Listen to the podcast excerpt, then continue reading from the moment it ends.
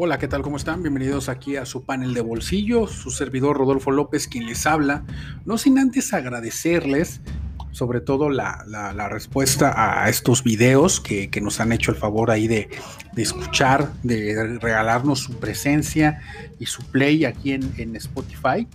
Usted sabe que esta es una extensión del universo del panel picante, en donde pues nos pueden también escuchar en nuestro programa de resumen noticioso los martes 8 de la noche por nuestra por nuestra página de Facebook, el panel Picante Podcast. Ahí es donde nos pueden escuchar y hablamos de todos los resultados del fin de semana, Liga Española, Liga Inglesa, etcétera. ¿No? También Liga MX, también. Así es, dama, caballero del panel. También, así es, platicamos sobre la Liga MX, ¿no? Entre otros temas de índole deportivo, esta emisión, como ustedes saben, pues nos encargamos de desglosar un par de temas para reflexionar y platicar un poco de los mismos. Quiero agradecer primeramente a, a, la gente que nos ha hecho el favor de escuchar. Y digo, yo sé que se va a escuchar muy mamador de mi parte, pero lo tengo que reconocer, tengo que decirlo que nos han escuchado de otros países. Quiero enlistar y mandar saludos, obviamente. Eh, nos han escuchado de Estados Unidos, de Brasil, Canadá, España, de Chile. Por ahí hemos tenido algún, eh, algún play en algún momento. Argentina, de Paraguay. Nos han hecho favor de escuchar en Japón. Creo que se fue Valenzuela, Francia, El Salvador, Portugal, Bolivia y Colombia, ¿no? Nos han hecho este nos han hecho favor de, escucharlos, de escucharnos este, el día de hoy aquí en su podcast de confianza, aquí en el, en el, panel picante. Bien, vamos a hablar de un par de temas. Primeramente, el tema básicamente de lo que pasó con el regreso de Renato Ibarra a, a jugar al América. No podemos decir que regresó a la Liga MX, porque Renato Ibarra ya había tenido ya participación, se fue, recordemos que cuando, digo, poniendo un poco en contexto, se dio una situación, un, tema de violencia doméstica el pasado, de hecho iniciando la pandemia se dio esta situación. Eh, Renato Ibarra es separado del club americanista, se tuvo que enfrentar un proceso legal obviamente en su contra. Al parecer después se llegó a un arreglo, y digo al parecer porque desconozco yo en ese sentido, y creo que se desconoce ampliamente, cuáles fueron los términos. Sin embargo, al parecer con su familia está todo bien. Eh, después eh, Renato se va a jugar al siguiente torneo con el equipo del Atlas de Guadalajara. Donde tiene una actuación más o menos, realmente califica el equipo a la, liguilla teniendo él una buena actuación, una actuación digamos aceptable. Después regresa al equipo de, las Águilas del la América y debuta, debuta entrando de cambio y anotando un gol. Aquí el tema es los encabezados que se dieron por parte de la prensa. Y este es el tema al que quiero conectar. Creo que de repente la prensa quiere opinar de más en varias cosas, ¿no? Quiere para, para tener likes, para tener eh, interacciones, para tener ese engagement con, con los seguidores. Les gusta meterse obviamente en temas que es obvio que no tienen el alcance porque no se sabe jurídicamente cómo está la situación con, Renato Ibarra, no se sabe a ciencia cierta cuál es su situación familiar, pero bien que les gusta opinar. Y que les gusta no solo eso, juzgar obviamente al, deportista como persona en cuanto y no separar el tema de cancha. Se le estaba, inclusive leí algunos comentarios, Roberto Gómez Junco decía, es que muy mal la afición del América, eh, América, o mal el Estadio Azteca, por celebrar el gol de Renato. Es un tema, y lo platicábamos en la emisión del panel picante del día de hoy, pues muy complicado, porque muchos medios de comunicación toman partido de este tipo de situaciones para poder generar, insisto, ese engagement, ¿no? Esa, ese acercamiento, esas interacciones. Creo que, y como lo mencionaba yo, yo en el, en el podcast junto con Job Valenzuela, es un tema que está muy fuera de nuestro alcance. Opinar desde nuestro privilegio y decir, ah, sí, es que Renato Ibarra no merece estar en la Liga MX. Y lo decía Job Valenzuela y estoy totalmente de acuerdo. Falta también que la liga emita una postura. al respecto en este tipo de situaciones. ¿Cuál sería el protocolo? Como por ejemplo se tiene en la NFL o en la NBA. Si hay temas de violencia doméstica, habría que tener alguna sanción sobre el jugador. Sin embargo, lo que sucede en algunos casos es un linchamiento mediático por parte del, de, los medios de comunicación. ¿no? O sea, esa situación realmente genera cosas como los, por ejemplo, las portadas de Renació Ibarra o Golpe de Autoridad, en donde se le da un gancho al tema que sufrió Renato Ibarra, o bueno, a la situación que vivió Renato Ibarra con su familia. ¿Hasta qué punto se puede tocar esta línea? Yo creo que en todos los ámbitos existen límites. Y también en el periodismo tendría que existir un cierto límite, separar el tema deportivo del tema personal. Renato Ibarra no es ni el primero ni el, ni el último jugador en cometer errores de este tipo. Ojo, quiero nada más aclarar un punto. No estamos obviamente defendiendo lo que hizo Renato Ibarra, no estamos a favor de ningún tipo de, de violencia. Pero señalar los errores que cometen las personas en un tema muy a la ligera me parece algo muy delicado. Porque la situación familiar, insisto, la desconocemos. ¿Y a qué me remito? El día de hoy, digo, quiero juntar este tema con otro. El día de hoy vi un documental sobre la pelea que se dio entre el equipo de los Pacers de Indiana y el equipo de los Pistones de Detroit de la NBA. Esta, esta situación se dio en, 2004 cuando el equipo de los Pistones de Detroit perdón, de los Pacers visitan a Detroit. Previamente, el año pasado se habían enfrentado en la final de la conferencia eh, del Este, llevándose la victoria el equipo de Detroit y a la postre fue campeón contra el equipo de Lakers se da esta situación, se da este problema. El documental lo recomiendo, está en Netflix, lo pueden ver, en donde pueden tener ustedes un contexto. También la historia está contada, no de todos los ángulos que, que quisiéramos, pero está contada desde la perspectiva de los jugadores. ¿Por qué? Porque durante mucho tiempo lo que se habló en este documental o sobre este tema es lo bochornoso que había sido la pelea, lo que pasó con Ortez, cuando se le aventan un, refresco prácticamente y él se sube a la grada a golpear a un aficionado, un aficionado que no había tenido ni siquiera nada que ver con la situación. En donde se habla que un aficionado baja hacia la duela y enfrenta a Ron Artets y prácticamente eh, finta o hace un, una mague de que le va a tirar un golpe, ¿no? tema realmente lamentable, bochornoso, en donde la seguridad en, el estadio del Palacio de Auburn fue rebasado por, obviamente, por la estampida de gente que, se dio, que se pudo haber dado una desgracia mayor. Se hablaba de que los policías tenían el temor de que, oye, pues cualquiera pudo haber tomado mi arma y, y bueno, realmente bochornoso. Ustedes recordarán la escena en dado caso que no la recuerden.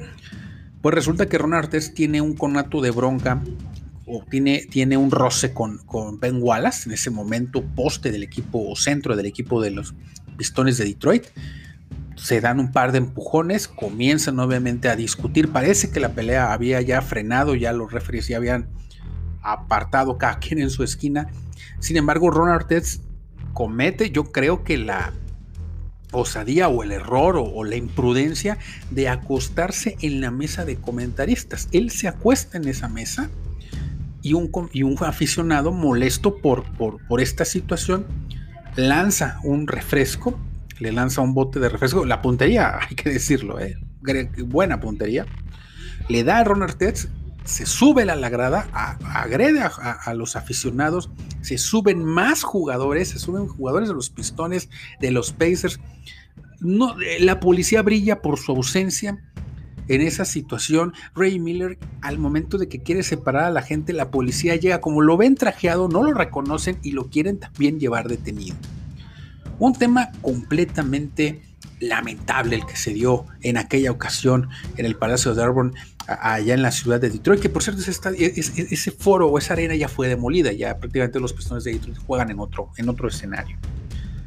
Lo que sucedió después también fue lamentable porque la prensa, la prensa estadounidense atacó a la NBA con todo, se le fue con todo prácticamente a la NBA, a la yugular, por este tipo de situaciones.